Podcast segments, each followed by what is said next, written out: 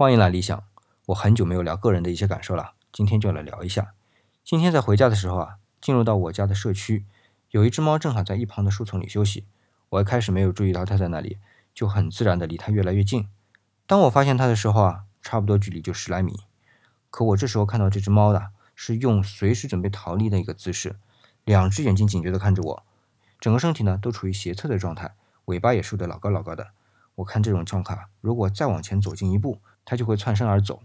我当即啊就改变了方向，用弧线来绕开它所在的区域。